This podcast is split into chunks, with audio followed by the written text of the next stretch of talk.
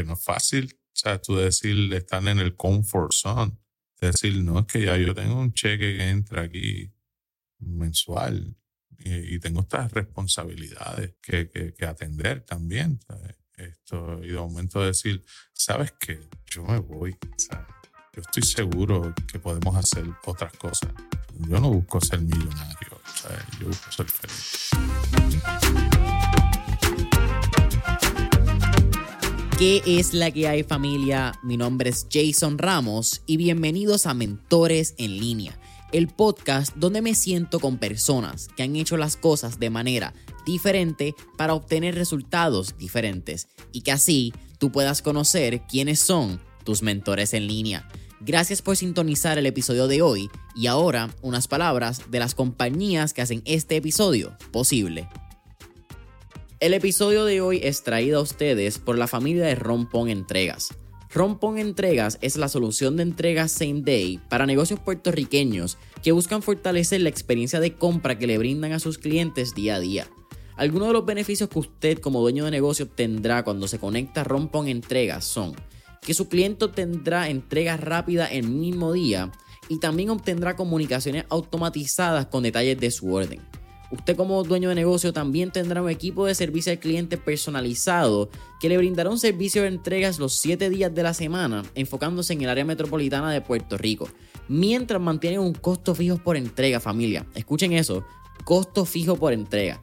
Así que si esto es lo que te interesa para ti, para tu negocio o para el negocio de un conocido, puedes solicitar el servicio de Rompon Entregas entrando hoy a la página web www.romponentregaspr.com Nuevamente, www.ronponentregaspr.com.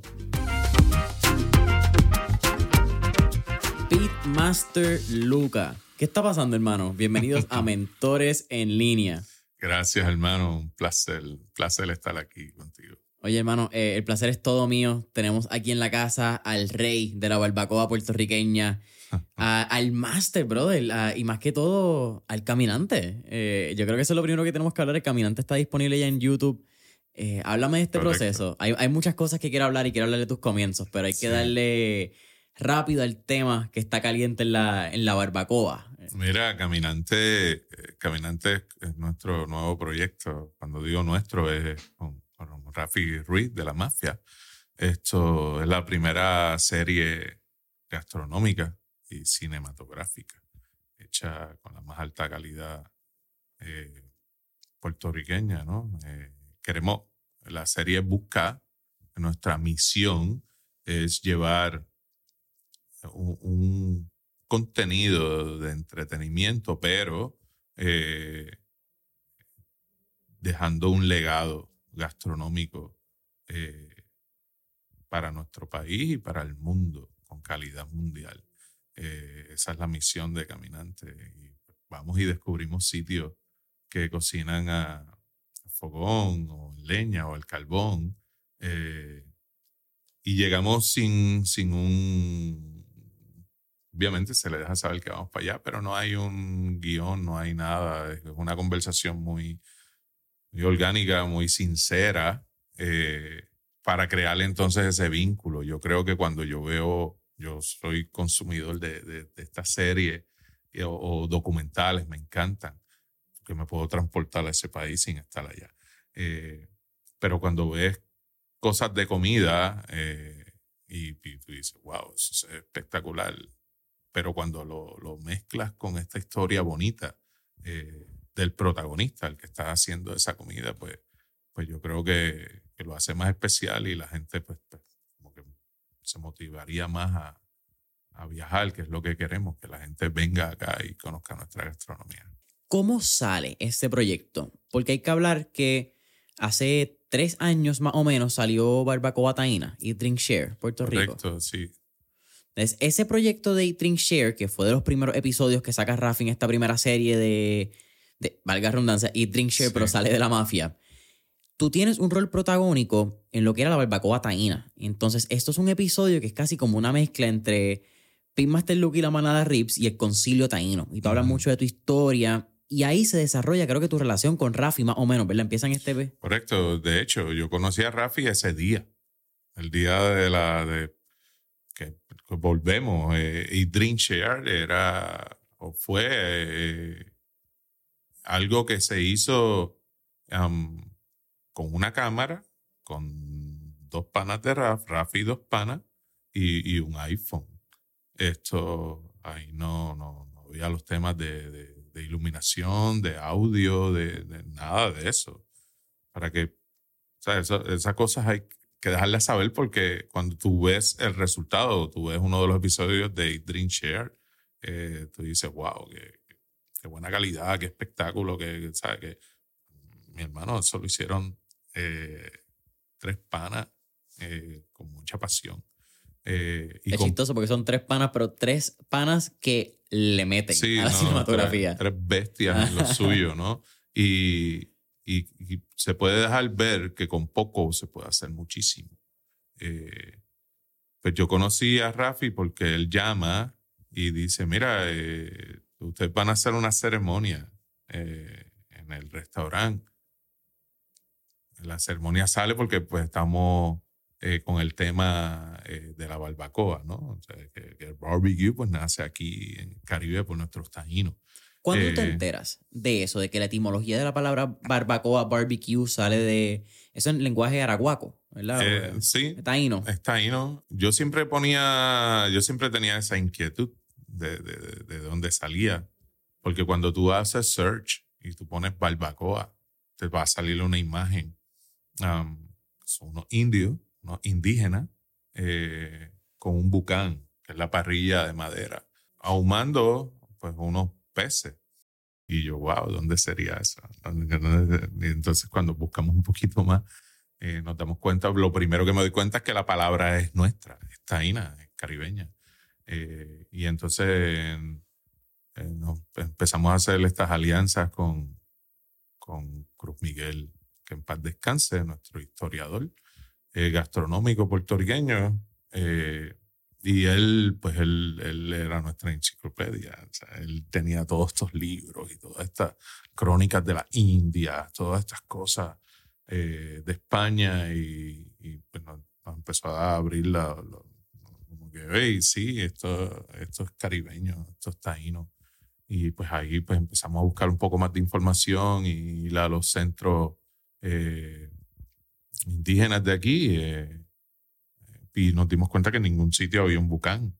Ah, pues entonces pues era responsabilidad mía pues, hacer un bucán y que la gente pues viera. Entonces hicimos esta área del bucán en el restaurante La Manada e invitamos al concilio taíno eh, para entonces construirlo con su expertise eh, y, y a la vez pues, pues hacer, hacerlo muy serio y se, se hizo una ceremonia como se hacía en aquel entonces. Eh, y estaba programado para ese día. Y Rafi pues llama y dice, yo lo puedo documentar. Y yo, pues sí, mano, cáele. Y, llegó, placer, brother, esto, lo otro. Y me dijo, tú sigue el flow. Yo voy a estar como una sombra. Me acuerdo siempre de eso. Lo único que vamos a hacer aparte es una entrevista. Pero todo lo demás, pues yo, yo estoy, voy a estar por ahí grabando. No, no, no te des cuenta. Y yo, pues, cool. Haz carne para tres más. Ajá, correcto. Pero, mano, quedó genial. Eh, si no lo han visto, mírenlo. Eh, Barbacoa Taina en YouTube. Eh, ya que saben un poquito más de la historia de ella, cómo se hizo. Sí, y qué loco, yo no sabía. Entrevistar a Rafi hace, era como dos años y tengo una relación con él. A cada rato nos estamos escribiendo por Instagram, pero no sabía que habían sido una cámara, tres panas, un iPhone. Y cuando tú miras esos comentarios, no importa si es Rancho de Apa, Buren de Lula, Barbacoa Taína, Pitorro, el comentario más repetido a lo largo del canal es esto es una serie eh, worthy de Netflix. Porque esto no es una serie original de Netflix, de Hulu, HBO. Y ese es el comentario que se sigue repitiendo. Y eso habla mucho del, proyecto, ¿entendés? Eh, es un proyecto de pasión que con poco hicieron mucho, porque no necesitas mucho, lo que necesitas es un buen, una buena misión y un buen propósito. Correcto, y, y, oye, y tener un... Ese Rafi es un genio. Muchas veces Rafi fue solo a grabar un montón de cosas. En Pitorro Clandestino, que yo pues ahí pues como que me uní a ellos después que grabaron Barbacoa Taína, Eh, yo los ayudé muchísimo en eso. Eh, tres era, yo era el tercero. Yo era el tercero muchas veces. Eh, y vuelvo y te digo, a veces era Rafi solo para crear todo eso. Después de un momento llegaba Harold o llegaba otra persona, pero tú no puedes hoy, pues yo me voy. ¿Sabes? Y lo hago. Uno dice, wow. Y caminante, pues la evolución. La evolución, eh, ya con un crew, esto también, de, un montón de, de gente que son unos duros en su materia, cada uno, y que tienen el mismo compromiso eh, con la isla. José Edgardo Luca Pérez. Ese es tu nombre de pila, mejor conocido como Pinmaster Luca. Sí. Al lo que sale y lo que puedo escuchar que la manada sale porque tú fuiste o ustedes fueron el primer grupo de competencia de barbecue aquí en Puerto Rico que eran todos familia. Correcto. Y tu aventura por el barbecue sale en el patio de tu casa. Pero ¿de dónde sale el lado de la cocina familiar? ¿Eso llega por tus papás? ¿Cómo fue tu crianza? Porque vamos a hablar un poco de, de tu pase no tradicional, hacer hoy un, maestro de la barbacoa. Pero ¿cómo fue esa iniciación a la cocina? ¿Qué tenemos que entender de la crianza de Pinmaster Luca para entender quién eres hoy en día? Mira, eh, en mi casa nosotros somos de, familia, no decir ni, clase media. Eh, mi papá trabajaba en el gobierno, eh, mi mamá era secretaria. Eh, siempre y, eran de campo. estaba este vínculo bien grande con, con las reuniones familiares, con, con que se hacían todos estos, eh, se prendía leña y eh, nos íbamos para el río y hacíamos eh, el fricacé, el arrocito blanco, el tema de festividad siempre estaba el celdo.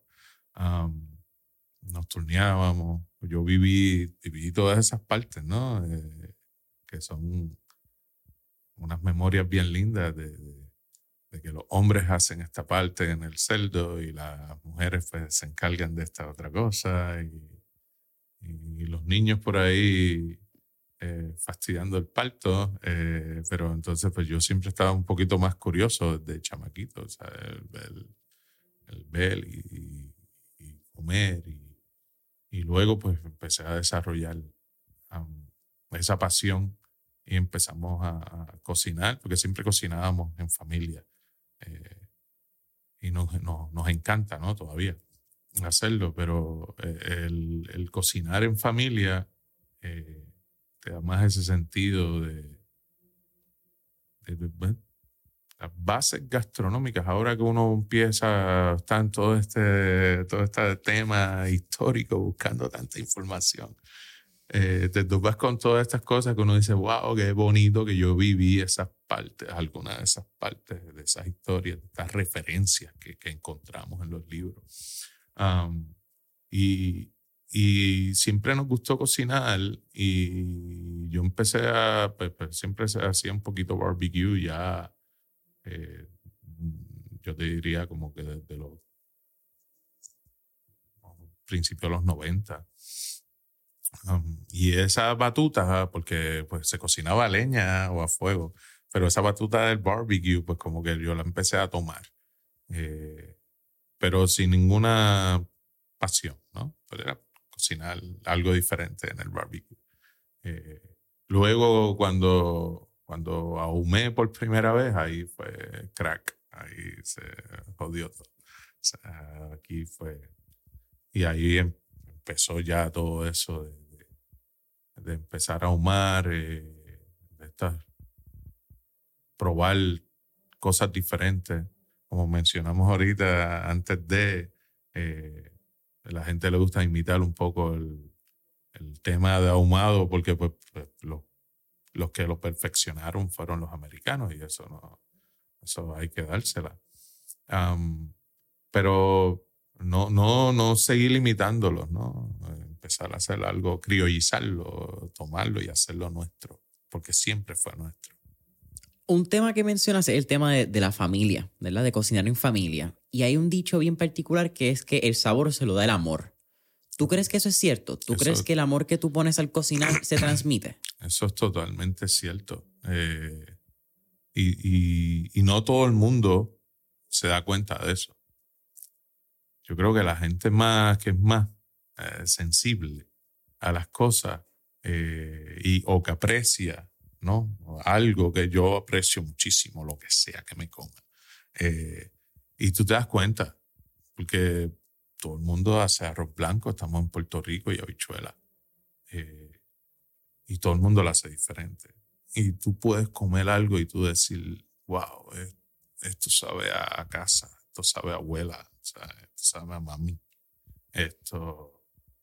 Y, y eso es lo que nosotros como, como antes, porque pues, se ha perdido un poco eh, en todas estas reuniones inmensas familiares, pues se buscaba, ¿no? O sea, el cocinar con esa pasión de que todo el mundo comiera bien y que, no, esto es para la familia.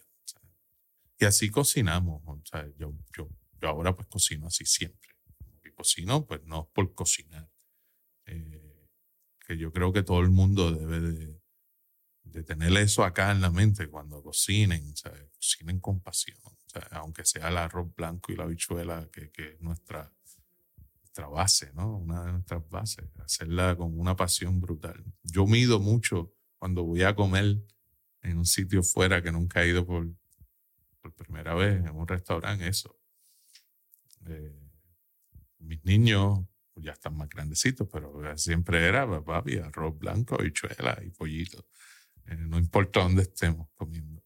Eh, y cuando llegaba, pues yo, nosotros pedíamos otra cosa, cualquier especialidad del, del, sitio.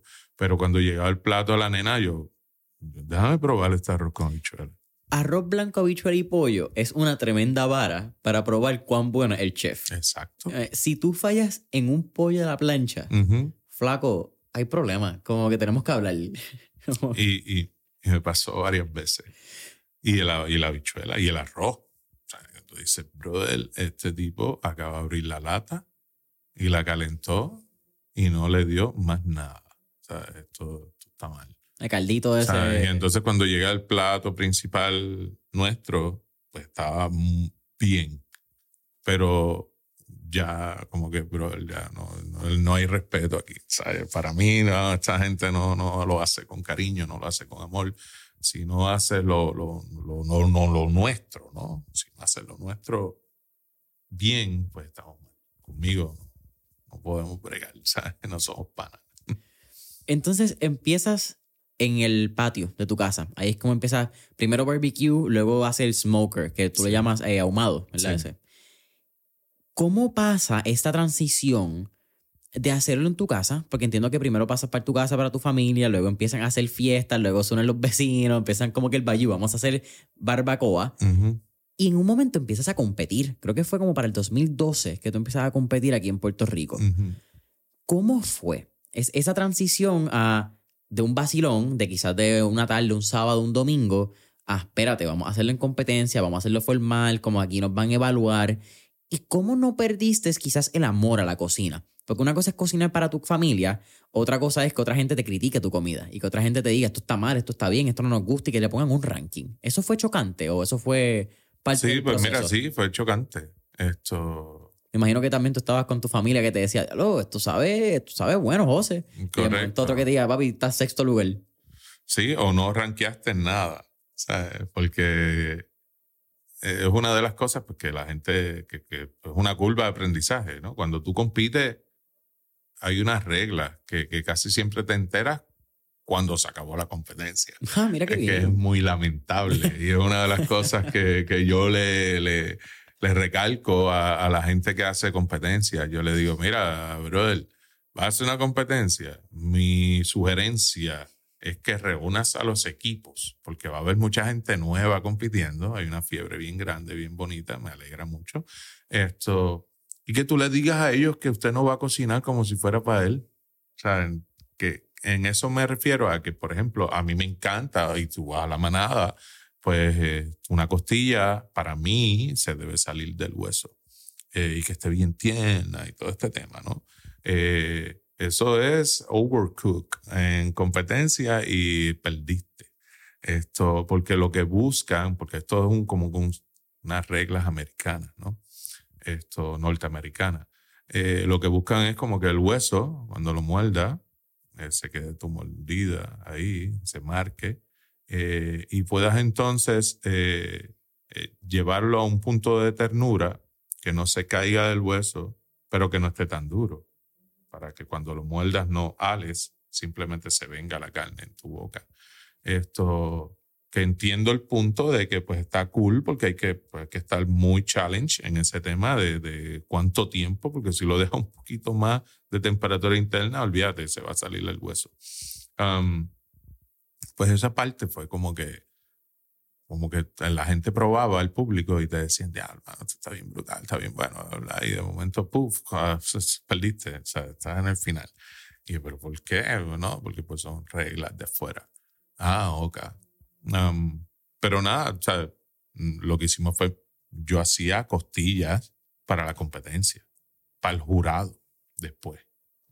Y las demás eran las que yo quería que la gente probara. Era, yo nunca eh, hacía todas mis costillas porque no lo veía bien. Yo decía, es que ese no soy yo. Estoy compitiendo, pues chévere, me tengo que ajustar a sus reglas. Esto, y es una competencia, todo el mundo quiere ir a dar máximo y a, retarse, ¿no? Para, ¿cuál es, ¿qué es la que hay que hacer? Esto, ah, pues, ok. Después que me enteré cómo era, pues entonces, ok, chévere. Y porque uno se lo pone aquí, pues no, pues, pues hasta que empezamos a ganar premios y ganar premios. Eh, pero sí, era, eh, esa primera experiencia fue, fue shocking de que, no, ¿no te gustó? No, porque no era así. Eh, tiene que ser como yo diga. ok, pues, pues, ok, yo te voy a cocinar a ti como tú dices, al jurado y a los demás no. Háblame de eso mismo, porque me parece bien interesante, Luca, que tiene una regla. Y normalmente, por ser esas reglas de la competencia, uno jugaría por las reglas del juego. Pero tú te diste cuenta que había este, qué sé yo, loophole de que tú puedes cocinarle a la muestra de las personas que vayan a ver la competencia tu estilo, tu carne, pero al jurado le das otras. ¿Cómo fue ese proceso? Porque no, solamente el proceso de cocinar, me parece más el proceso de reflexión donde tú dices, I am not gonna give in. Yo no voy a cambiar quién yo soy, lo que a mí me gusta hacer, solamente porque tú digas eso. Yo voy a hacer que la gente disfrute mi barbacoa, lo que son mis principios, lo que yo considero que es sagrado para mi cocina, pero como quiera vamos a jugar para ganar. ¿De dónde sale esa, quizás esa mentalidad competitiva, pero de que de no perderte a ti mismo? Fui, criticado, ¿sabes? Y, por, por par de panas, ¿sabes? la persona que juega fuera de la, de la línea, ¿me entiendes? Quien pinta fuera de las líneas del, del, papel de dibujo es un loco. Sí, decían este... Ah, pero... Eh, el que leía o estaba en esa helga de competencia, pues decía, Ah, pero que eso está mal hecho. No, hermano, no está mal hecho. y no matter what. Eh, a mí me gusta así, a mi familia le gusta de esta, de esta manera. A la manada. Ajá. Y, y, y, y si queremos, que siempre estuvo en la mente, ¿no? Abrir un, un restaurante, el jurado no va a ir a comer, el jurado va a ser el público. Mi jurado, por quien yo me tengo que preocupar, es por mi público, por mi pueblo, por mi comunidad. Y yo entiendo porque esto que estamos haciendo es lo que le gusta, ¿no? Eh, estas texturas, estos, estos, este nivel de ahumado y estos sabores diferentes, porque eso también es otro, ¿no? No queremos, yo no quería imitar el, la, la receta eh, de los muchachos de afuera, ¿no? Queremos como que vamos a hacerlo nuestro, con nuestros sabores, criollizarlo. ¿Cuáles son, para los que desconozcan, y ahí me incluyo, los elementos principales que, o los elementos esenciales de una barbacoa? Eh, porque lo, hablamos al principio un poquito en el pre-podcast session, que quizás lo hablamos ahora con el pase de competencia a la manada, ¿verdad? Porque tienes como que varios eslabones que vamos conectando. Sí. Pero la madera es uno. El adobo, el sazón que se le eche. ¿Qué más? ¿Qué otros elementos tú crees que son los perfiles esenciales o los elementos esenciales para un perfil de una barbacoa? Mira, cuando, cuando se crean identidades, esto, que son muy marcadas, las identidades, eh, la más copiada, te puedo decir, o la más imitada, eh, la de Texas, ¿no? Esto, que le atribuyen todo a ellos. pues básicamente es eso, son sus especias, que, que para ellos es sagrado, sal y pimienta, esto, y sus maderas. Con eso tú creas unas identidades. Esto, porque el sabor se lo va a dar, número uno, lo que utilices para, para condimentar, y número dos, la madera. La madera puede aportar hasta un 30, un 40% del sabor de la proteína. Depende de la madera que utilices, es el sabor que vas a aportar a la proteína. Eso es algo súper cool, eh, porque hay, pues, hay un montón de maderas de, de- de diferentes tipos. Así que la gente lo hace suyo eh, típicamente con la madera que más abunde en su región. Eh, pues esa es la más que van a utilizar. Eh, luego viene el tema de la, de la salsa. Esto, pero yo pues soy más ah, del lado de antisalsa. Yo no, yo no saco un- una carne mía con salsa. La salsa está cool, quiere variar la cosa, ¿no? Pero eh, yo quiero llevar eh, mi costilla, mi brisket, mi pulled pork, el lomo, la codorniz, todo lo que hacemos en el restaurante, lo queremos llevar eh, porque es como una expresión de arte, ¿no? Uno está creando el adobo, yo hago un adobo para res, uno para cerdo y uno para ave. Y creo ese balance, primero, que me maté muchos años creando balance en, en- adobo, en cuestiones de sal y todas esas cosas. Y, luego la madera. Tienen que también entender que si aportas mucho humo, le estás pasando mucho humo a la proteína y por ende eh, te estás pasando mucho humo a ti. Y entonces te va a caer pesado. Y hay mucha gente que, que, "Ah, es ahumado, yo no lo tolero. Y pues, ¿dónde fue tu experiencia? Pues aquí, allá, bla, pues, que esa gente ahuma de principio a fin con humo. O sea, están cocinando con humo todo el tiempo. Eh, nosotros tenemos am, acá, que todavía tenemos muchos carboneros, no tantos, pero eh, pues yo, mi base de, de calor es el carbón.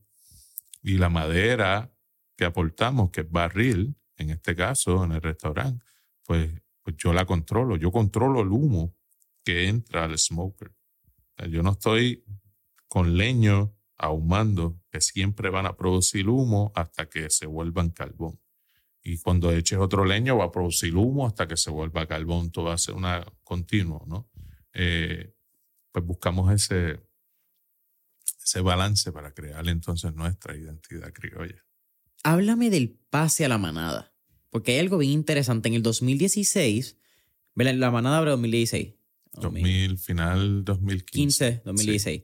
En el 2016, ustedes también ganan una competencia de hamburger en Puerto Rico y van a lo que se llama el Food Arena del World Food Championship y compitieron en el Burger ca- eh, Category. Sí, So, ese año fue como que bastante interesante para ti en términos de cocina. sí. Entonces, vamos a hablar de la manada que es 2015. Antes de, de ese, tengo unas cuantas preguntas de qué se supone que es un buen hamburger, ya que tú ganaste en Puerto Rico y yo soy un crítico de los hamburgers, que así que nos podemos ir por ahí un rato. Pero tú no venías, incluso tú te, te- te retiraste hace poco de ser técnico de ortopedia. Correcto, sí. Hace un año y medio. Mencionaste que siempre estuvo el sueño de abrir un restaurante. ¿Cómo era ese mindset tuyo? Porque venías de ser vendedor, venías de trabajar también en sala de operaciones, vendías de un, un lado bien atípico desde la cocina. Muchas veces vemos estos restaurateurs que tienen una trayectoria de, de distintos restaurantes o de momento el que abrió, que el chef que de momento hizo un giro completo, hizo una, una vida o una academia en las artes culinarias. Tú no venías de eso, tú venías de un tipo de experiencia que había ganado competencias, que había estado dándole a la leña, que había estado dándole al, al ahumado, y sale el concepto del negocio mientras tú trabajabas todavía. ¿Cómo fue ese mindset y, y el approach, el acercamiento al negocio? Nosotros, al, tener esta, ya, esta adicción al barbecue y, y, estar compitiendo, nosotros así iniciamos este, este viaje, ¿no? Eh, como un hobby, eh, compitiendo, pero seguía trabajando como, como técnico ortopedia en la cirugía. Esto, en cada competencia tú le dabas muestras a la gente eh, ibas desarrollando ya un, como unos seguidores. Y, y, te decían, pero mano, o sea, yo tengo que esperar a que tú compitas para probar tu comida. Y es una muestra. Y, y yo quiero jaltarme. O sea, yo quiero sentar y comer. O sea, y yo, coño, qué cool. Y es como que, mira, va la doña y, vamos a irle dando casco a esto hasta que decidimos darle el paso y, y abrirle el restaurante porque vimos la necesidad y más en el área azul, que no, había un sitio. Eh, y pues ahí decidimos abrir el restaurante, que fuera bien, bien fuerte, porque pues yo seguía trabajando en el hospital y era ortopedia, pues siempre han habido pocos ortopedas. Eh, y pues yo era como que el instrumentista de, y el especialista en, los que poníamos dentro del cuerpo, o sea, una jodilla, una cadera, una placa con tornillo, eh, todas esas cosas, ¿no? Eh, pues yo era la mano derecha de ellos en la cirugía. pues yo tenía dos hospitales en el área azul. Era como que coja aquí, coja allá, y veía las salas de emergencia también, un col si alguien se rompía algo, eh, pues yo iba y si pues, lavaba el hueso, lo metía por dentro, si estaba por fuera, si alguien se dislocó el hombro y el médico no podía reducirlo, pues yo iba y reducía el hombro eh, o la cadera o whatever. Eh, pues eso fue una gran escuela y lo hicimos muchísimos años, pero pues era muy sacrificado porque literal estaba 24/7, un call. Eh, y decidimos abrir el restaurante con todo eso. Eh, fue, fue muy challenge en el, en el tema familiar también, porque pues hay que sacar tiempo siempre para la familia.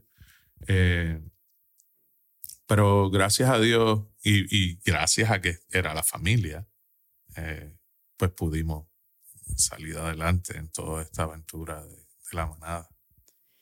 La manada Ribs V8 ¿De dónde sale el V8? Cuando, como esto, es, como esto inició como un hobby, el otro hobby eran carros clásicos. Estos carros de los 50, 60. Eh, y entonces compraba, mi papá compraba uno, yo compraba otro, cachajos viejos. ¿sabes? Esto, mis tíos. Y era como que un vacilón de que echarlo a correr para después pues, dar un vueltón por ahí, un chinchorreo, quedarnos a pie. Estos son carros viejos. Um, y cuando sale de ponerle el nombre al, al, equipo de competencia, le pusimos V8, 8 cilindros, porque estamos bien fiebrados con eso. Todavía me gustan, pero ya no, no, no, tenemos tanto tiempo para eso.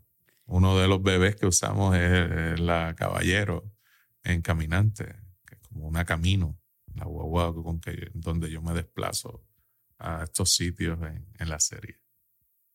¿Ese es tu carro? ¿Ese es tu carro favorito? ¿Cuál sería un carro de los el carro favorito de los que han reconstruido? ¿Cuál sería? Brother, lo vendí hace poco con dolor en el alma porque pues no lo usaba. Y es un Mustang 69 Fastback. ¡Ay, chico! Esa duele. Sí, mano. Y lo tuve muchos años, lo disfruté un montón. Eh, pero era un, es un Mustang, es un caballo, deben estar libres. Y, y, y, cuando yo estaba en ese tema con mi familia de, buscar carros, esto y lo otro, pues nos dábamos, y a todo el mundo a lo mejor le ha pasado, que ven un carro y lo han visto eternamente en una marquesina. Y tú dices, diablo, ese carro está ahí. No, no lo venden, no lo venden, no lo venden. Pero se va a podrir hasta que se pudre. Esto se daña por completo, whatever. Esto. Y yo criticaba siempre eso y estaba cayendo en lo mismo. O sea, como que, papi, este carro está espectacular. Sea, hay que, bueno, vamos, se vende, obviamente, tiene que aparecer el novio. Correcto. No, a, un novio, a, un Mustang 69 los novios aparecen rápido. Sí, hasta que apareció el novio y, y pues se lo llevó. Y yo, pues chévere, porque es alguien que ya tiene un 6-7 y un 6-8 y le hacía falta el 6-9. Para la trilogía. Y yo, pues, mano, que janguen juntos y todo ese tema y que salga, porque ya llevaba, yo compré un vagón para guardar el carro. el carro estaba en la manada, en un vagón. Esto, y era como que, pues, aquí cerrado el carro, el carro, el carro, y era como que ya él debe ser libre. Vamos a soltarle ese, ese pego, pero duele ¿sabes? dejarlo ir. Algo que hemos hablado, o por algo que he podido, o has podido palpar dentro de esta conversación, Lucas, es que tú eres bastante objetivo. Como que dentro de los temas sentimentales, tú tienes la capacidad de dar dos pasos para atrás, quizás zoom out, que es una palabra que han hablado recientemente en el podcast, y tomar decisiones bastante como que objetivas. ¿De dónde tú crees que sale eso? Yo creo, bueno, las la, experiencias de vida. ¿sabes? Como que todo, todas estas vivencias que he tenido, uno reflexiona, uno debe siempre reflexionar en, lo que ha hecho, ¿no? Y, después pues, uno no arrepentirse de lo que hizo, pero pues tal vez lo hubiese hecho de esta otra manera, tal vez si hubiese pensado, tal vez si, si el zoom out esto, darle ese paso atrás y eh, pensar un poquito, ok, vamos, es verdad, o sea, no hace falta, o, mira, vamos a hacerlo así, o, ¿sabes? Eh, todas estas experiencias Y, estar más relax. A mí me ayudó mucho el tema de, de, de las misiones humanitarias. Eh, es algo que, yo siempre digo que, es la gasolina para llenar el, corazón y seguir. eso y, si la gente siempre los exhorto a que por lo menos tengan una, una experiencia, una misión, eh, las llamamos misiones, esto, tengan una misión y estén en un sitio de real necesidad y estén ahí y vivan con ellos un par de días de esa manera y ayuden, te va a cambiar todo por completo, ¿sabes? Hasta, hasta no querer comprar ropa y todas esas cosas. Esto, se dice, wow, bro, esta gente son tan felices sin nada. Esto, y nosotros preocupándonos por la estupidez. Eh, pues esas cosas me han hecho madurar y cambiar y tener otro. Porque antes era como medio explosivo, ¿sabes? Pero todas estas cosas, han, gracias a Dios, me han ayudado a cambiar esa parte. Fíjate, qué loco, porque iba a hablar de lo que es el proceso artesanal que ustedes tienen en la manada. Y yo creo que entonces también hace un, buen puente a la paciencia esto que tú estás hablando, de quizás está también una perspectiva. Háblame de ese proceso, porque creo que hay mucha gente que quizás va a la manada y de momento van un sábado sin reservación, no hay carne y se tiran el comentario, chico, ¿cómo que no hay carne? Tú no puedes tirar más, como que tú no puedes tirarme unas costillas o un brisket, eso se hace rápido. Eh, hazlo tú. Vente, vente, acompáñame un, día y lo tú. Y entiendo que las carnes de ustedes llegan miércoles, jueves. Jueves, sí. Y, y, y, era, eh, es un comentario que era muy común antes, pero pues los hemos ido educando, educando, educando a través de los años y ya la gente ha entendido mucho, pero al principio no. Pensaban que yo llegué ese día a cocinar como, como, como la mayoría de los restaurantes, ¿no? que hacen un pre bien temprano y ya. Eh, nosotros recibimos nuestras carnes jueves, las adobamos jueves, viernes empezamos a ahumar a las 6 de la mañana eh, y cuando está, la sacamos por temperatura interna, ¿no? Cuando llega a una temperatura interna específica, salen del ahumador y pasan a un warmer a, a descansar overnight hasta el otro día. El sábado en la madrugada regresamos para tirar la tanda que es más corta de tiempo eh, entiéndase la codorniz, pues que eso no, un par de horitas ya estaba al otro lado, el lomo del cerdo, los embutidos, pues llegamos en la madrugada a ahí. O sea que de viernes para sábado, pues mis horas de sueño son bien cortas, ¿no? Esto, y yo, yo le digo a la gente, o sea, yo jangueo por las mesas en el restaurante um, y siempre estoy eh, de líder, ¿no? O sea, no de jefe, de líder. Eh, si veo a los muchachos arrollados, pues ellos sentaron una mesa y yo, eh, ¿qué te traigo para tomar en lo que llegan los muchachos, no? ¿Qué te ofrezco? Eh, si son dos, estoy cool, pero si son cuatro o seis, eh, doy dos pasos y se me olvidó lo que era. Y yo le digo, disculpen, ¿sabes? Que no, como no dormí, ¿sabes? Pues. Mi mente está velando los briskets. pues estoy ido, tú sabes, esto y como no tengo dónde anotar, es como un vacilón que formamos allá. Pero la pasamos muy bien ahí. ¿Por qué líder y no jefe? Jefe es alguien que, como, la clásica, ¿no? es alguien que da instrucciones y ya. Esto, y esa palabra como que no, de jefe, ¿no? O sea, el líder es alguien que eh, quiere estar cerca de un líder y es alguien que, que te motiva, ¿no? Y, y que te dice, vamos a hacer esto así, pero yo te voy a enseñar a hacerlo. Eh, y voy a estar contigo. Y yo no tengo problemas en, si ya te enseñé, en, ayudarte. yo no tengo ese problema. Y, y, yo puedo hacer lo que sea, porque, porque carajo, el restaurante es, de mi, mío, es de mi esposa, es de mi hijo. Es un legado que estoy dejando a ellos. Pues yo no tengo ningún problema en que si el de pana del mantenimiento está arrollado, pues yo lo ayudo. Si los meseros están ocupados, pues yo voy y llevo la comida. Que muchas veces la gente se sorprende porque pues, voy, tocaron la campana, agarro la mesa, la comida. Familia, ustedes pidieron esto. Y de momento me miran así, anda para el carajo, tú eres el primate. Y yo, sí, sí, pidieron esto. Sí, ah, pues chévere. Les explico, a buen provecho y se quedan como que, pero entregando la comida, y pues sí, pero ¿cuál es el...?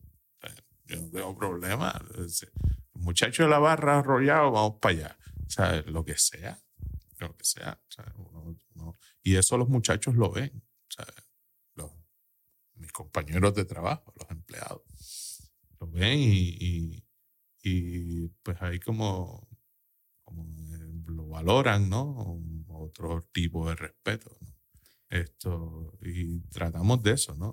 De, llevarnos súper bien y que, y, que tú, cuando viene mucha gente a comer comerciantes a la manada y a veces piden consejos, eh, yo le digo que tú le tienes que dar sentido de pertenencia a tu gente. Si no le creas ese sentido de pertenencia a tu gente, pues estamos mal. Porque van a ir ahí mirando el gelo entré a tal hora y me quiero ir. Eh, el sentido de pertenencia y que se sientan cómodos, que sea un jangueo. Y tú te vas a dar cuenta cómo comenzar, que tú estás en un sitio que la gente que está trabajando se siente espectacular. y es algo que a mí me llena de orgullo porque mi corillo está cabrón. Eh, yo, yo siempre se los digo, ¿no? Y trato de, porque yo recibo toda esa información de, de, la gente, ¿no? Me dice, oye, la comida, pero tu equipo de trabajo es otra cosa. Y yo, no, esa gente está fuera de liga. Pero es eso, ¿no? Es que estamos con ellos. Los tratamos bien y toda esa cosa, ¿no? Y valorizamos mucho lo que ellos hacen. Porque si no, si no acompañas un buen plato de comida con un servicio, olvídate de que seas el dios del Olimpo. Yo no vuelvo ahí. Si a mí me maltratan, yo no me siento cómodo o esto o lo otro, sea la mejor comida del mundo, yo no vuelvo ahí. Y viceversa. Vas a sitios a comer que la comida no es tan wow, pero te trataron espectacular. Tuvieron un detalle con tu hijo, con tu papá, con tu mamá. Uno recomienda esos sitios. Chacho, eso vale, yo vuelvo ahí. Ha sido difícil el proceso, el proceso de reclutar personas que estén en la misma visión o no en la misma visión, quizás en la misma eh, onda energética que ustedes están en la manada. Porque cabe mencionar, ustedes son algo familiar, tú lo mencionaste. Eh, eres tú, es la doña, son los hijos. Cuando era la manada eran tus papás, eran tus primos, tus Sí. hermanos, tus sobrinos.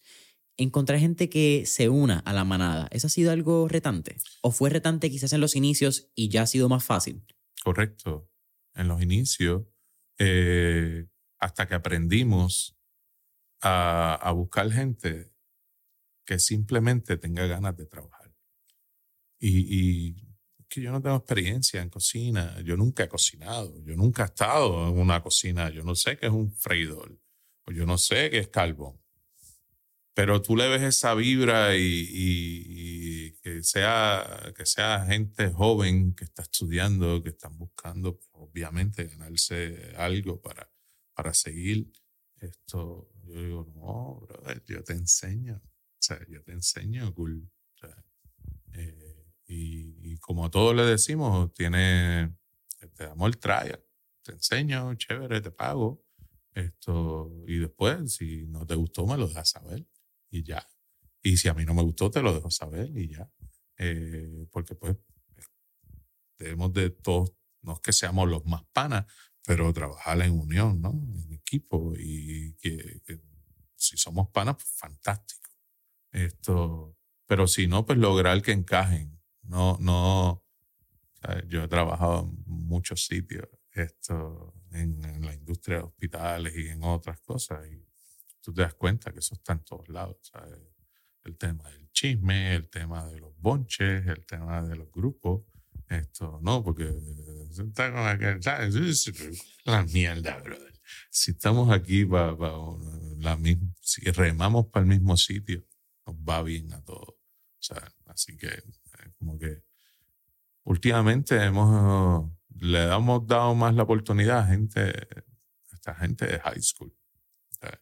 Porque yo entiendo que, que, que en, en estos tiempos que estamos viviendo, alguien de high school que te diga, que esté buscando trabajo y te diga, no, yo quiero trabajar. Yo me quiero, sí, yo me levanto temprano y le caigo aquí un sábado, un viernes, eh, hasta la hora que ustedes digan.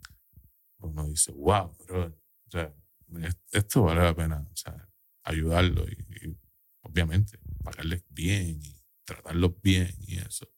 Y ahí es que se hacen esas relaciones bonitas, ¿no? La mayoría del crew de la manada llevamos siete años juntos Wow, wow. gente que empezó est- estudiando y ya son profesionales, hacen como una pausa eh, para, para trabajar en otras cosas y de momento dice, ya estoy estable en mi trabajo, pero quiero regresar.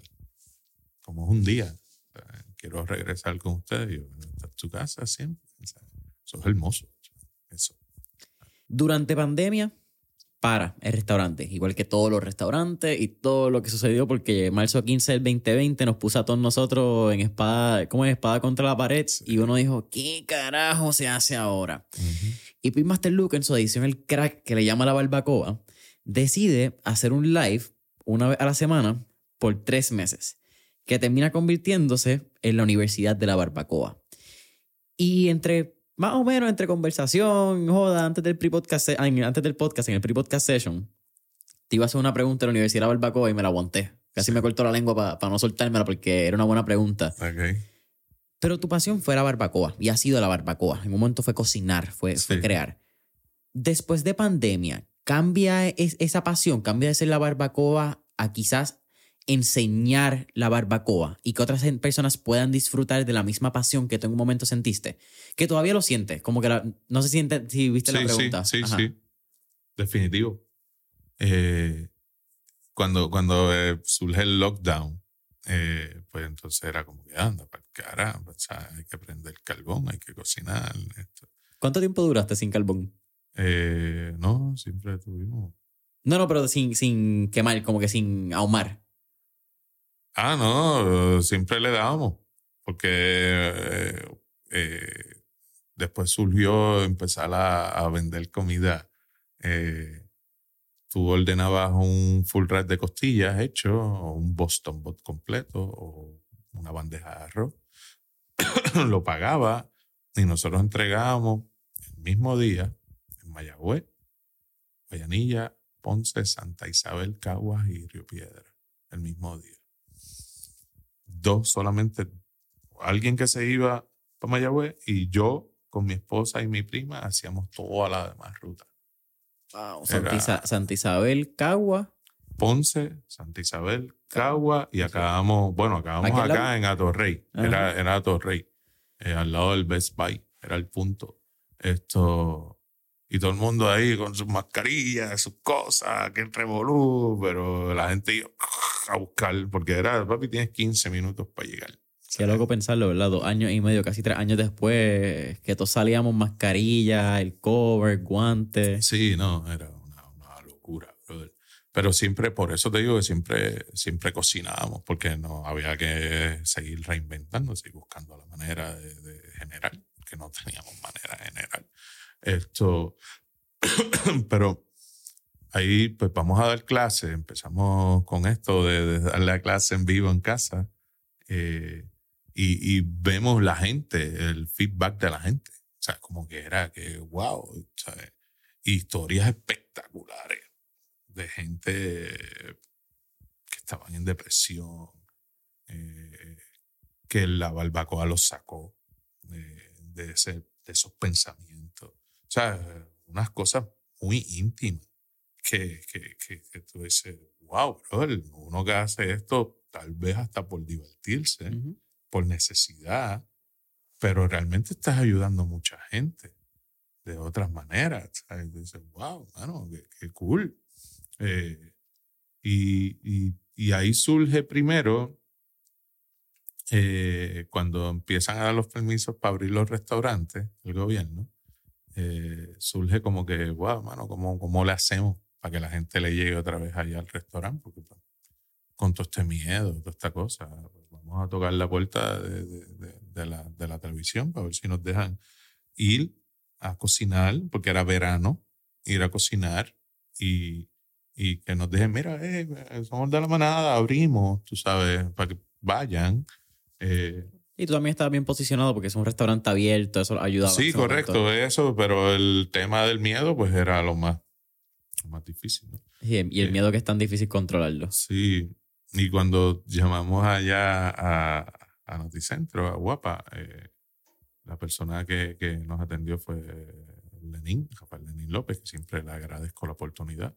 Y él me dice, pues mira, eh, aquí acaba de entrar la, la productora del noticiero en la mañana, que en aquel entonces estaba en la mañana, ahora está en la tarde, Laura.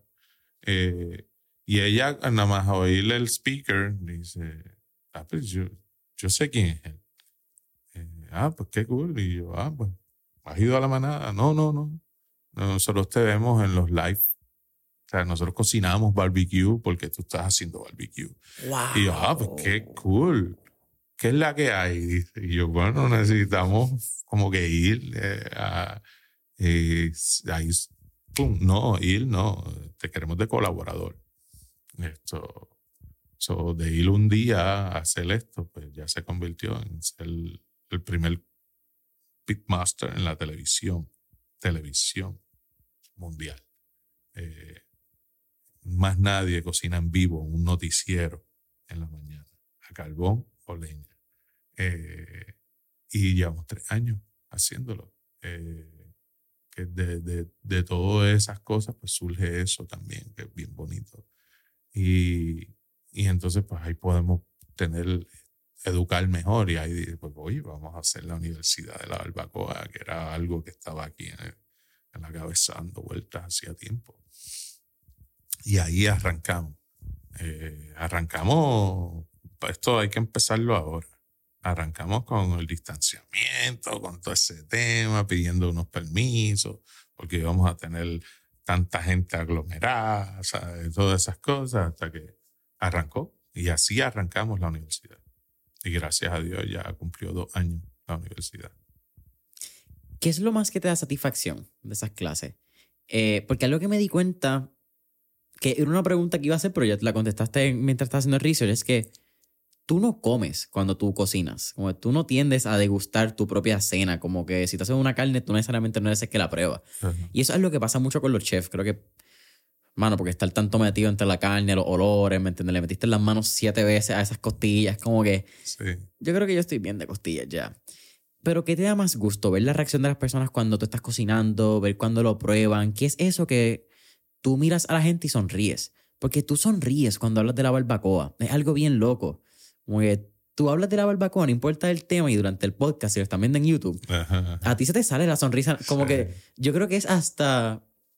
Es, es casi un motor que ya tú tienes que escuchas barbacoa. Es como que ting, como que no sabes lo que piensas. ¿Qué, qué es eso que a ti se te prende la sonrisa cuando estás dando las clases? Mayormente el primero eh, bien loco el que pueda eh, tener 50 estudiantes, en su mayoría adultos, escribiendo. De, Eso vuelta al salón de clases. Eso está brutal. Esto, y, y, y me ha pasado con, los- con los fotógrafos que han ido a documentar eh, las clases, aunque me dice, tipo, es que todo el mundo está escribiendo. Eh, y yo, mano, viste que, viste que cool. ¿sabes? Porque quieren aprender. ¿sabes? Les estamos dando unas recetas, además de técnicas, le estamos dando unas recetas. Esto, y no es cualquier receta, nosotros tratamos de, o sea, de- nos jodemos haciendo las recetas para que tengan algo brutal. Ya sea, ¿Escuchaste? Esa es la receta de Pitmaster Lucas. Respeto. eso, eso es la receta, caballo.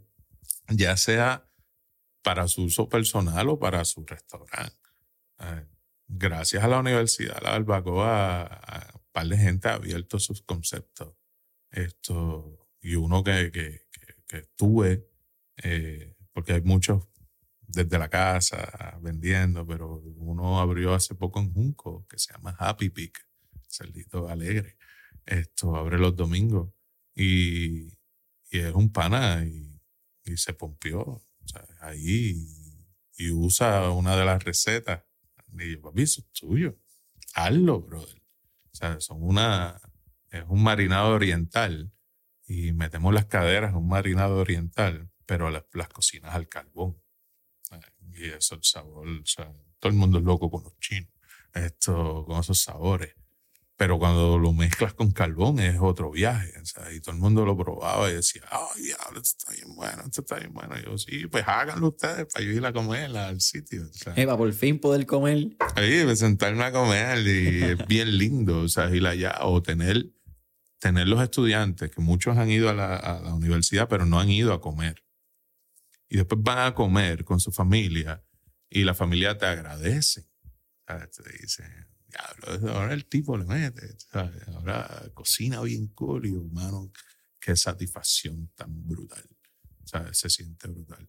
Y el equipo de trabajo, porque yo no lo puedo hacer solo, o sea, un equipo de trabajo espectacular también, que, que yo le llamo producción. Esto es un vacilón que tenemos allá. Eh, Producción, estamos, la producción, ¿sabes? como que ellos son toda la producción, sin ellos no se puede.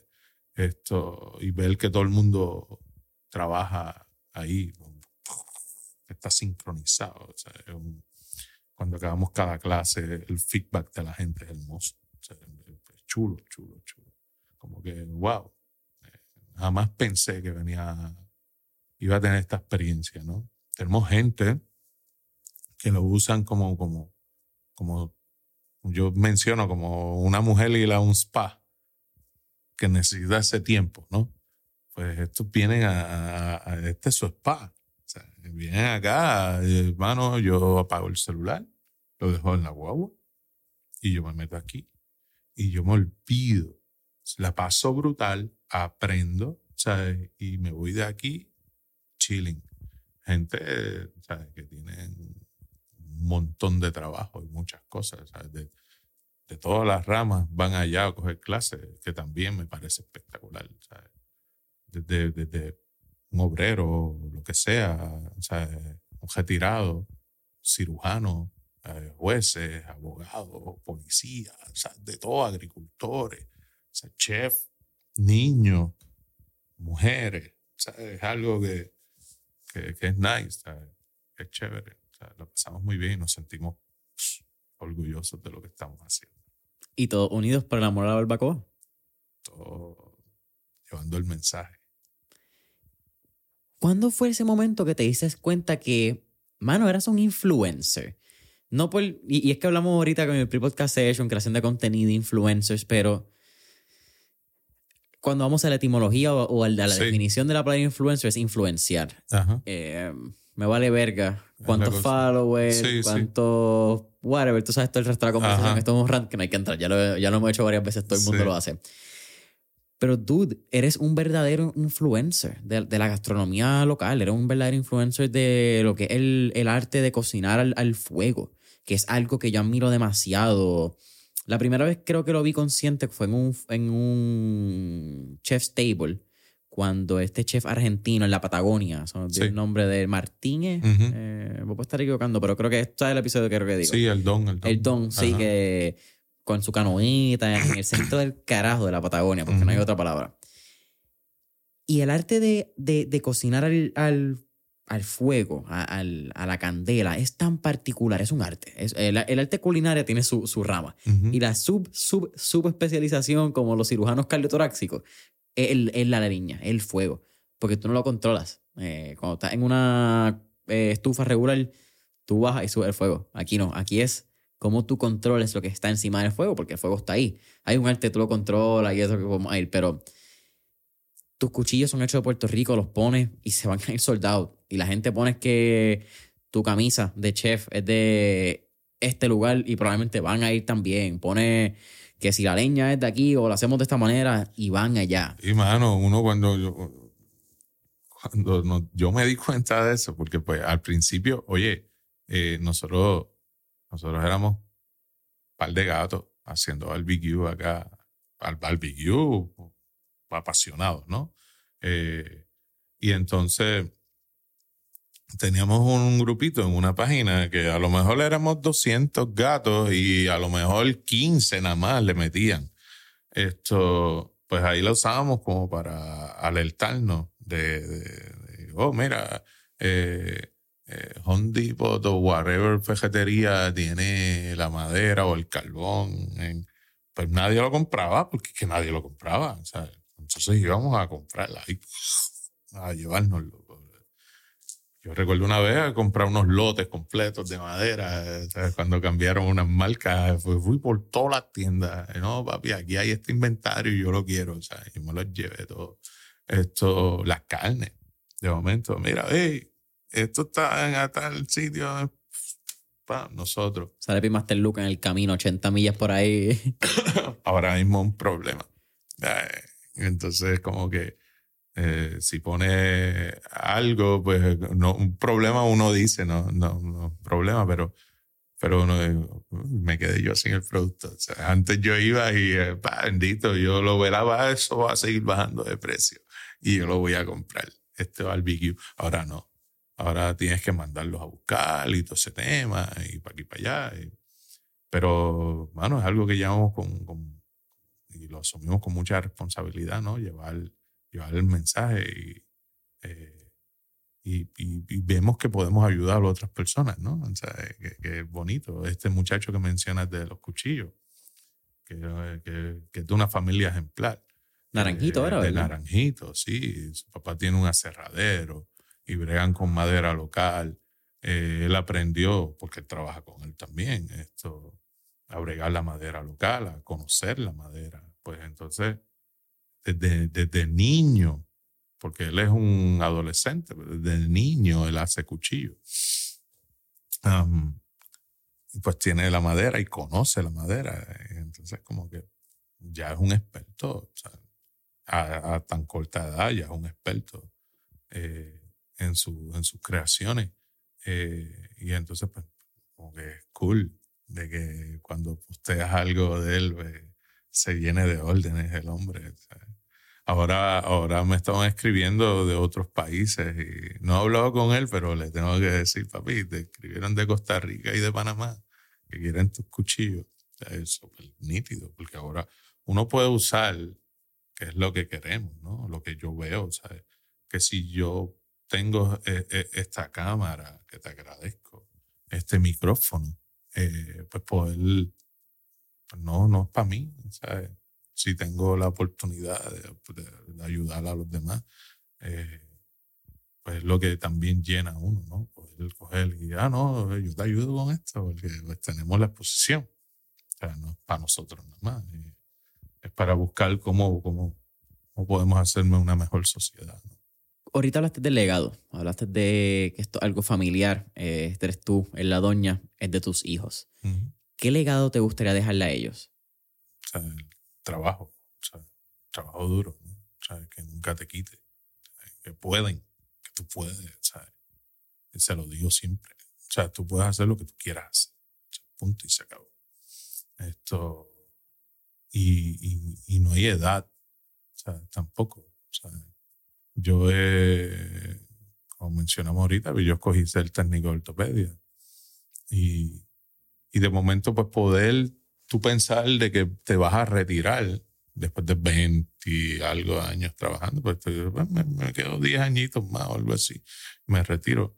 Esto, pues tener la oportunidad eh, de, de, de hacer otra cosa, que no es fácil. O sea, tú decir, estar en el comfort zone, decir, no, es que ya yo tengo un cheque que entra aquí mensual y, tengo estas responsabilidades que, que, atender también. ¿sabes? Esto, y de momento decir, ¿sabes qué? Yo me voy, ¿sabes? Yo, yo estoy seguro que, que, que podemos hacer otras cosas, ¿no? Y podemos, eh, yo no busco ser millonario, ¿sabes? Yo busco ser feliz, eh, impactar a otras personas. Am, por eso también mucha gente dice, ¿por qué tú no abres más días? Que si esto, si lo otro. Y yo, no, papi, porque no lo voy a disfrutar. ¿sabes? Eh, la idea es disfrutar lo que estás haciendo. Yo, eh, yo soy un casco de viejo, bro. Yo, lo mío es disfrutar ahora y, y aprovechar esta, esta nueva um, esta nueva oportunidad siempre que nos da Dios. Esto, y disfrutarlo, como te digo, y que mis hijos vean que, coño, el tipo le metió, o sea, de momento, digo, vamos a darle duro y yo quiero estar aquí o allá y, y tú lo trabajas. Tú lo trabajas, pero con toda la pasión del mundo y, y siendo responsable, ¿no? Y, y, y respetando lo que hace, sobre todo. El viejo se enrolló las mangas, trabajó, se jodió, pero siempre con pasión. Es la cosa. Sí. Desde el día uno, desde el primer cliente que llega hasta el último que sale.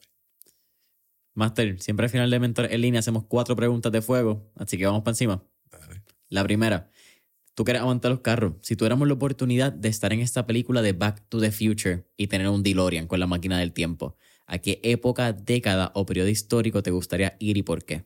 Bueno, o sea, no, para la época del 50 en La Habana, yo, uno de los sitios que yo atesoro y amo es Cuba.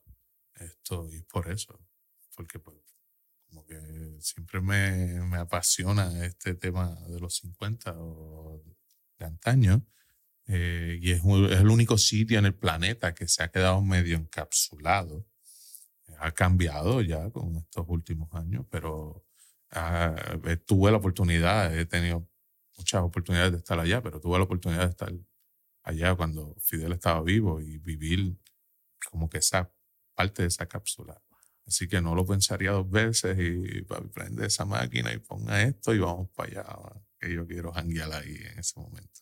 ¿Has visto la, la bueno, es un documental, diría yo, eh, pero por varios plazos que se llama Cuba and the Cameraman? Ah, sí, mano, espectacular. El tipo fue documentando desde su primer viaje hasta el último, hasta, hasta estar con Fidel en sus últimos momentos. O sea, es una cosa bien, bien chulo. Eso, yo la he visto y la veo de momento. Me gusta. ¿Sabes que Yo creo que después de este- esta semana, yo creo que sí la cierro con esa, esa serie otra vez. O esa película, whatever sea. Sí. Eh, para que no la ha visto, Cuba and the Cameraman es una, es un, un- una docu, es un documental, dura como una hora, una hora y veinte. Sí, es un documental. Pero es este documentarista, valga la redundancia, que visita creo que una vez cada década, como desde los 70, y va a visitar Cuba y las mismas familias. Así que tú ves las alzas, las bajas económicas, cómo Fidel cambia de los 70 que visita eh, las Naciones Unidas. Eh, si te gusta Cuba y te interesa el tema, espectacular. Cuba anda, camaraman. Ujú. Segunda pregunta. tenemos un playlist en Spotify que se llama Mentores en línea, el playlist, donde tenemos todas las canciones que motivan y pompean a nuestros entrevistados. Así que, con eso dicho, ¿qué canción motiva o pompea a Pitmaster Lucas? Bueno, yo, a mí, yo soy de base de rockera, de metal y eso. No sabía, no se te nota. No, esto, pero, pero aprendí, yo toco guitarra, pero aprendí a tocar guitarra eh, con, con Ana Caona, eh, que era la maestra en Guayanilla de música, y era con el método de Rafael Piló, que era música del ayer, de trío, vals, bolero. Eso eh, yo aprendí a tocar la guitarra con esa música. So, eh, la gente de momento dice, no, ese tipo es metal, esto y lo otro. Pero yo me disfruto y sé mucha música del ayer, ¿no? Esto igual, si está bien hecha y tiene un buen mensaje, me gusta cualquier género. Eh, pero ahora mismo estaría como que más pompeado, estoy más pompeado oyendo El hijo de Boriken. Duro, Duro, duro. Me gusta, me gusta lo que está haciendo el pana. ¿Cuál canción tienes pegada de él? No, mano, la que tiraron nueva ahora. Hoy es un buen día para sonreír. Qué duro, qué duro. No sé si la has escuchado, pero no, está bien, cabrona. Soy. Soy fan y la uso mucho Flow Criollo. Ok. Flow Criollo, sí. Arroyo con el yoyo. Eh, pero no, el hijo le mete demasiado de duro. Sí. Tercera pregunta. ¿Qué tres libros les recomendaría a nuestra audiencia? En eso estoy colgado. Está bello, está Pero, hermano, yo no. a mí no me gusta. O sea, no. Como que leer no es mi fuerte. No encajas con no, leer. mano, no, no encajo con. Sí, tengo que leer por obligación para educarme esto y lo otro. Pero busco lo que necesito y ya ese tema de, de, leer un libro, mano, yo no puedo, yo no puedo. Te hago una anécdota acá. Esto cuando estamos grabando los, los, los voiceovers de Caminante, eh, eh, Rafi me pone en la pantalla lo que estamos, lo que, lo que quiere que exprese, ¿no? Eh, y, y, y él los, los puso bien pegados, unos pájafos así, yo no caballos, yo no puedo leer eso. Aprieta la cosa esa y baja, separa las líneas por líneas por líneas y él se moría de la risa. Fue un momento bien jocoso, ¿sabes? Como que, y me miraba así, yo, no, en serio, caballo, yo no puedo. Ligo esta con esta y con esta. Acuérdate que podemos ser brillantes por una cosa, pero por otra no. Vamos a estar aquí siete horas y Sí, mano. Mira, eh, pues quizás tres documentales, que hablamos de eso ahorita que te gustaban mucho documentales de comida o algunos documentales que así sean como que, mano, eso vale la pena verlo. Brother, a mí me encantan. Tienen, yo me gustan de, de, la vida real, ¿no? O documentales, ¿no? O sea, este de Cuba me, me fascina. Eh, qué bueno que lo mencionaste.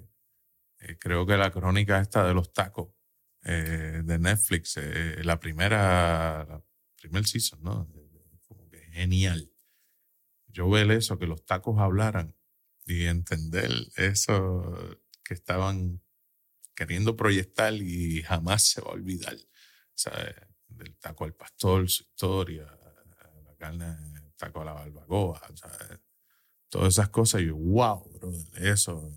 Yo lo veo y mi esposa me dice, ¿tú estás viendo eso otra vez? O sea, y yo le digo, no, no, es que eso es genial. Déjame a mí el taco al pastor quieto. Ajá, eso está bien genial, brother. Y me gusta también los primeros seasons de Chef Table, de esto, tan, tan cool. Puedes ver eh, lo que hace mucha gente alrededor del mundo y con la pasión que lo hacen. Yo creo que está bien, bien hecho. Master, ¿cuál tu última pregunta? ¿Cuál sería tu último tip o recomendación para nuestra audiencia? Si van a hacer algo, lo hagan, lo hagan con pasión, ¿no? Lo hagan, lo hagan porque lo, lo, lo quieren hacer de corazón, en cualquier rama. Eh, he visto mucho también eso, que, por ejemplo, ah, no, a Luca le va bien porque ahuma costillas y hace brisket. Eh, no, tipo, van y lo hacen y se escocotan. Cambian el concepto de restaurantes que ha pasado aquí. Un restaurante que llevan décadas y le cambiaron el concepto a barbecue porque fueron y vieron eso, pero realmente lo hicieron sin, sin amor, sin, sin, sin pasión de lo que hacen. Y escocotaron eso por ir para abajo. So, la recomendación y el tip es ese. Bueno, vamos a hacer las cosas eh, de corazón. Si las haces de corazón y le metes amor, todo va a ser un éxito. Lucas, para mí ha sido un placer, un honor. Eh, Igual para mí, brother. Mano, admiro mucho lo que hacen. Y te repito lo mismo que te dije al inicio de, de, casi el podcast que tuvimos antes del podcast oficial y luego después del podcast, que es que la sinergia de los proyectos que han creado es bien lindo. Y aunque mucha gente ve el brisket, mucha gente ve la costilla, el codorniz, eh, yo veo un sentido de pasión y dejar un legado. Y no solamente un legado de comida y de nuestro sazón y crear un barbecue autóctono puertorriqueño, pero de que la gente entienda de que la barbacoa es nuestra y tomar un, mano, un rol protagónico, te diría yo, en lo que es este cruce eh, gastronómico social, que no sé si es un término adecuado, pero voy a llamarlo de esa manera, donde está la intersección entre nuestra historia, eh, sociología y la comida. Y creo que lo que ha hecho con propósito, porque yo creo que si hay un sazón particular que tiene la manada, que le meten a esas costillas después de casi 24 horas, es pasión. Eh, y yo creo que la pasión es un elemento que se habla mucho en las redes sociales, pero pocas veces entendemos. O se ejecuta. Eh, que es bien fácil decirlo, pero pocas veces lo ejecutamos. Y definitivamente vemos lo que aquí es la ejecución de una pasión con una linda misión en la manada RIPS V8. Gracias, gracias hermano. Un placer, bro, esta conversación contigo. Cuéntale ahí a las cámaras, eh, Caminante, eh, Barbacoa Taíno, que lo hablamos al inicio, la manada Rips, tira ahí cualquier promoción sin parar alguna que sea tuya. Caminante, familia, bueno, inicien siempre mirando Barbacoa Taína, que de ahí salió todo. Eh, by the way, gracias a Barbacoa Taína grabamos con Discovery, esto que ahora es Max lo compró Discovery Plus, ah, lo compró HBO. Cada vez hay más streaming, yo no sé nada de ellos. Sí, Cada vez me llega el email de, mira, una nueva por 19.99. Sí, pero, pues, pero gracias a Dios tuvimos la bendición de grabar eh, un show con ellos, un episodio que se va a llamar Chasing Flavors. Demente. Esto, y busca, es la chef Carla Hall, una Food Network star, bien, un ángel. Um, y entonces busca como que las identidades de las comidas más famosas del mundo. Eso cuando estaban grabando Barbecue, se dieron cuenta a través de Barbacoa Taína, que lo tienen que ver, a través de Barbacoa Taína, de que, de que inicia correctamente aquí en el Caribe. Y ellos no tenían pautado eh, en los episodios de Barbecue eso. Eso fue como que consigue este tipo y vamos para allá y fue bien lindo, bueno, como que, hey, somos fulano, perencejo de tal agencia eh, productora y necesitamos. Y yo, pues, ese tipo, o sea, echen para acá. Y la pregunta no es cómo, la pregunta es cuándo. O sea, pues, caemos en dos semanas allá. Y pues ya, zúmbale, vamos para allá. ¿Qué quieren? Una cocción. Lo que hiciste en barbacoa taína, pero, o sea, una cocción ancestral. Y yo, pues dale, de cocino pescado y fue chulísimo. Invité a la abuela Taina y sale este año por fin. Así que se supone que salga a nivel, a nivel mundial en noviembre. Eh, pero fue influenciado totalmente por Barbacoa Taina. Y de ahí sale Caminante, que lo buscan en las plataformas de la Mafia PR y al Puerto Rico. Y la manada que abrimos los sábados en Guayanilla. Nos pueden buscar en las redes sociales, la manada RIPS de 8. Boom. Familia, de Mentores en línea, La Manada, eh, V8, Guayanilla, abren los sábados, eh, El Caminante, Barbacoa Taína. Mentores en línea en todas las redes sociales como Mentores en línea, mentoresenlinea.com para nuestro newsletter, miércoles de mentores y hasta la próxima.